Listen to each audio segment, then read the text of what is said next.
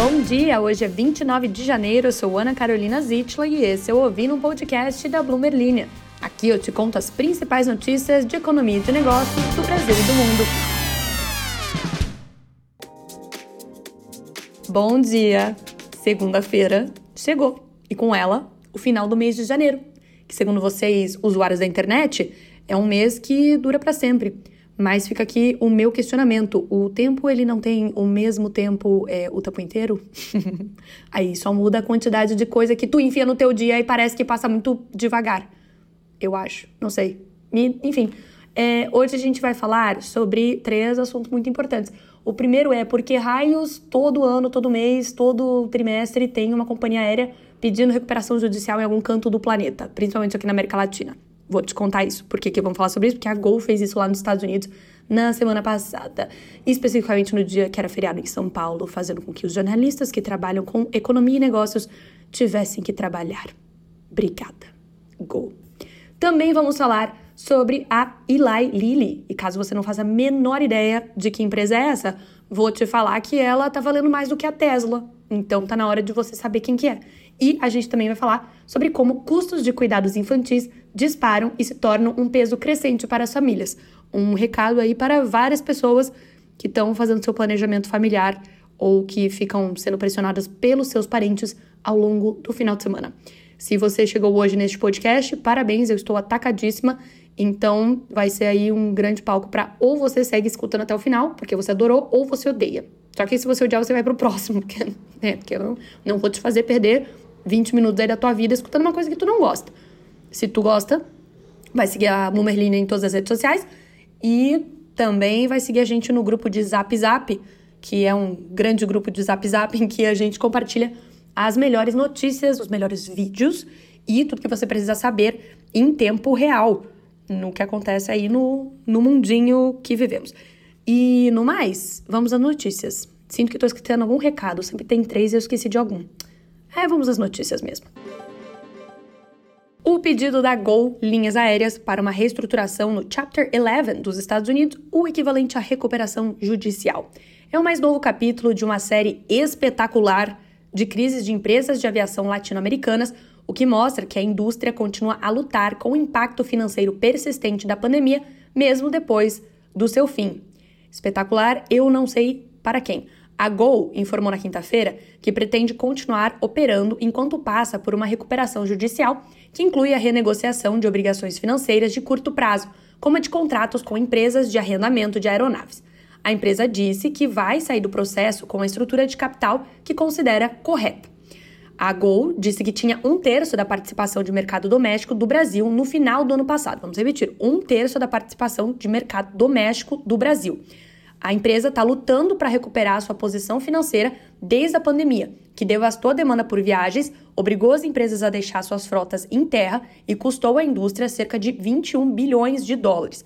A Gol solicitou proteção contra credores nos Estados Unidos mais cedo do que o planejado, depois que a notícia do pedido de insolvência vazou para a imprensa, segundo o advogado da companhia aérea em uma audiência judicial por meio de vídeo na sexta-feira.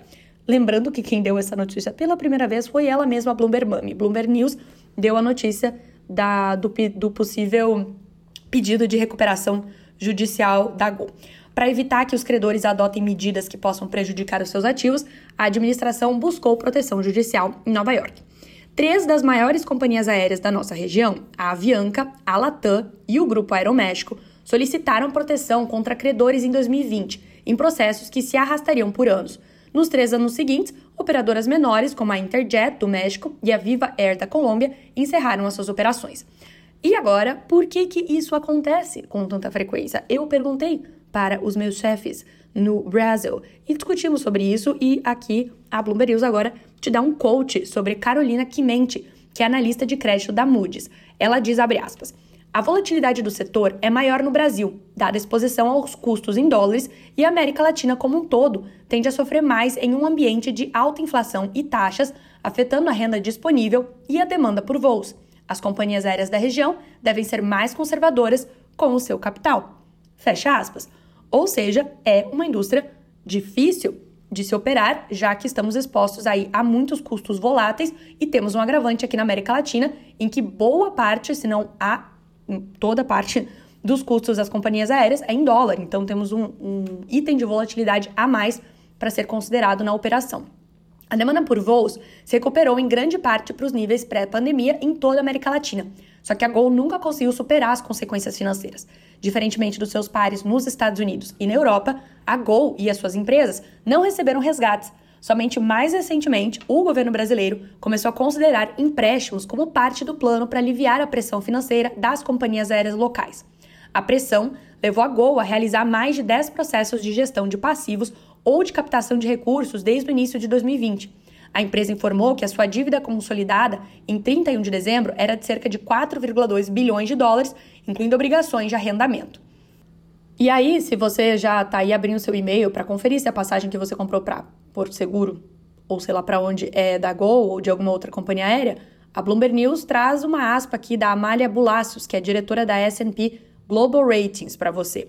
Segundo ela, os, quatro, os pedidos de quatro companhias aéreas no Chapter 11 na América Latina estão, abre aspas, em grande parte relacionados à pandemia de Covid e à enorme interrupção que ela causou para a indústria. Isso não reflete riscos de viabilidade para o setor, fecha aspas. Ela observa que essas companhias aéreas continuaram a operar normalmente enquanto reestruturavam as suas dívidas, nenhuma delas faliu, essas que tinham pedido o Chapter 11 no passado. A última reestruturação pode abrir caminho para possíveis fusões, segundo alguns analistas. Uma aquisição da Gol pela concorrente Azul, seguida de parceria com a Abra, que é a empresa controladora da Gol e da Avianca da Colômbia, formada em 2022, poderia ser uma proposta intrigante, de acordo com uma analista da Raymond James, a Savante Sif.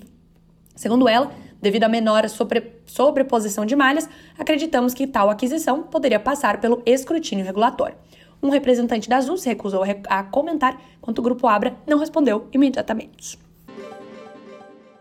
E agora, para você chegar no escritório recheado de informações que você pode falar usando o bordão que nomeia este podcast, eu ouvi num podcast que tem uma empresa americana chamada Eli Lilly, mais conhecida como Lilly pelos íntimos. Ela é uma fabricante de medicamentos para perda de peso e ela desbancou a fabricante de carros elétricos Tesla como alguma das ações mais desejadas por investidores. A perda de 85 bilhões de dólares em valor de mercado da Tesla, do Elon Musk, nos dia, nos últimos dias, exacerbada pela ansiedade de investidores em relação ao crescimento em desaceleração, levou o valor de mercado da farmacêutica Eli Lilly a ultrapassar o da montadora de carros na quinta-feira. O fato de que a Lilly, falei que era Lilly para os íntimos, ultrapassou a Tesla em market cap, sinaliza uma mudança no apetite por hora dos investidores. A preferência já não é pelas fabricantes de veículos elétricos e os seus fornecedores, com a promessa de adoção em massa desses veículos. Em vez disso, tudo relacionado à perda de peso está em alta. A americana Lilly disparou com a esperança de explosão de demanda por seus medicamentos Monjarro e Zipbond, o que a tornou a maior empresa de saúde do mundo em valor de mercado. Esperanças semelhantes e correspondidas, deve-se dizer, em medicamento da Novo Nordics impulsionaram a empresa dinamarquesa ao topo na Europa, onde é a empresa listada mais valiosa. É mole? É mole? A Tesla, que já foi a quinta maior empresa do índice S&P 500, agora perde terreno para a Lilly e a Broadcom, enquanto luta para permanecer entre as 10 maiores. A queda de 13% da ação da fabricante de automóveis na quinta-feira trouxe a sua capitalização de mercado para menos de 580 bilhões de dólares, após os resultados trimestrais que vieram com um alerta de que a sua taxa de expansão vai ser notavelmente menor neste ano, sem sequer um guidance, que é visto como um sinal de cautela. O valor de mercado da Lilly era de aproximadamente 595 bilhões de dólares. A ascensão da Lilly foi impulsionada principalmente por sua linha de medicamentos de uma nova classe chamada GLP-1 para o tratamento da obesidade e diabetes, juntamente com um tratamento experimental para a doença de Alzheimer. Agora, uma notícia tanto para você que não aguenta mais ser questionado pelos seus parentes no almoço de domingo sobre quando os seus herdeiros virão ao mundo, como para você que é pai e mãe e que não sabe mais de onde tirar um troco para driblar aí as despesas diárias, você não está sozinho, já que ao redor do mundo a inflação está elevando os custos com cuidados infantis a níveis sem precedentes. Os preços médios de creche subiram 6% em 2023 em relação ao ano anterior, de acordo com a empresa de mobilidade ECA International. O estresse que isso está gerando tá caindo aí principalmente sobre as mulheres, que geralmente são as responsáveis pela maior parte dos cuidados infantis. Também, diante da escolha entre trabalhar apenas para pagar as creches, as mulheres optam por reduzir as suas horas de trabalho, abrir mão de promoções ou sair completamente do mercado de trabalho. Outras decidem ter menos filhos ou nenhum. A pressão para retornar ao escritório também não ajuda, já que muitas mães só conseguem entrar ou permanecer no mercado de trabalho sob arranjos flexíveis. Nos Estados Unidos, estima-se que 237 bilhões de dólares por ano desapareçam em razão de mulheres que reduzem as suas cargas de trabalho para cuidar dos filhos. Na União Europeia, esse número é em torno de 255 bilhões de dólares. Estudo após estudo mostra que aumentar a participação feminina na força de trabalho, por outro lado, aumenta a produção e reduz os níveis de desigualdade e pobreza extrema. Segundo a Adriana Dupita, que é analista da Bloomberg Economics, o PIB global, abre aspas, poderia ser cerca de 10% mais alto se a participação das mulheres na força de trabalho fosse equivalente à dos homens. Fecha aspas. Dados benefícios, governos e empresas em diferentes países estão experimentando maneiras de acomodar pais que trabalham. No Japão, algumas empresas oferecem creche subsidiada e moradias familiares como parte dos pacotes de benefícios aos funcionários. No Reino Unido, onde muitos empregadores oferecem pagamento de licença maternidade aprimorada para reter novas mães, o governo planeja expandir as taxas subsidiadas para as creches. No entanto, enquanto os custos permanecem altos, todos perdem. Quando se trata de como as mulheres escolhem, escolhem, escolhem, escolhem viver, trabalhar e formar as suas famílias, o custo do cuidado infantil é o principal fator. Chegamos ao final do primeiro episódio da semana aí, que tem bastante coisa para acontecer. Afinal, teremos uma super quarta nessa quarta-feira, como o nome claramente indica. Super quarta é quando temos uma confluência de, de constelações e as reuniões de política monetária do Brasil e dos Estados Unidos acontecem ao mesmo tempo. Não tem nada a ver uma coisa com a outra, mas eles só colocaram aí na mesma data. E aí é sempre uma grande aventura para saber o que vai acontecer tanto aqui no Brasil como nos Estados Unidos em termos de política de juros. Aguarde mais informações. Se você quiser fazer uma sugestão aqui para o podcast, você abre o tocador do Spotify no seu é, celular e aí você vai ver uma caixinha de pergunta. Aí lá você pode fazer sua sugestão, tá? Como, por exemplo, o Gabriel perguntando para eu falar sobre a minha série favorita. E também, cadê a minha amiga? Que no caso, imagino que seja Isabela Flashman. Isabela Flashman realmente é minha amiga. Minha amiga tá, tá trabalhando, tá fazendo coisas aí e em breve, um dia, hein? Um dia a Isabela Fleischmann volta ao Spotify. Estou. É, estou. Estamos ansiosas. Eu me distraí aqui lendo com o comentário da Carolina, em que ela diz: Reassisti os delírios de consumo de Beck Bloom ontem e acabo de perceber que o trabalho dela é o mesmo que o meu. Traduzir para nós, mortais, as, as notícias de economia. Exatamente, Carolina! Eu tinha esquecido deste filme e mais especificamente que ela era uma jornalista de economia. Veja você. Minhas grandes inspirações. Os delírios de Black, Black, Black Beck Bloom. Não consigo falar hoje. E a nova Cinderela com a Hilary Duff. Isabela Lopes é, faz uma crítica aí ao capitalismo nos comentários.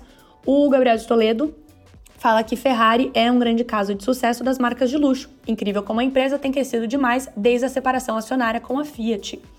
O Nidion Silva, no entanto, diz que em 2024 ele está um Fusca. A Hannah diz que enviou este, este episódio para um possível crush. Eu espero que isso aí deu certo. E o Vando Cabral pergunta qual o país de origem da Bloomberline. Uma excelente pergunta, pois eu não sei te responder, porque somos de todos os lugares, estamos em todos os lugares.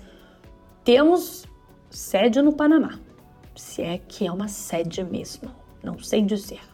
Mas temos pessoas em tudo quanto é canto. E aí, a maior parte do time está aqui no Brasil. Mas temos uma grande parte no México e uma grande parte na Argentina. E eu vou acabar o podcast agora. Que eu tô falando com essa voz. Quando eu começo a falar com essa voz é porque eu não sei. Acontece alguma coisa no, minha, no meu cérebro que ele me, me coloca nessa voz aí. E eu desejo a todos vocês uma excelente semana. E a gente se vê amanhã. Tchau!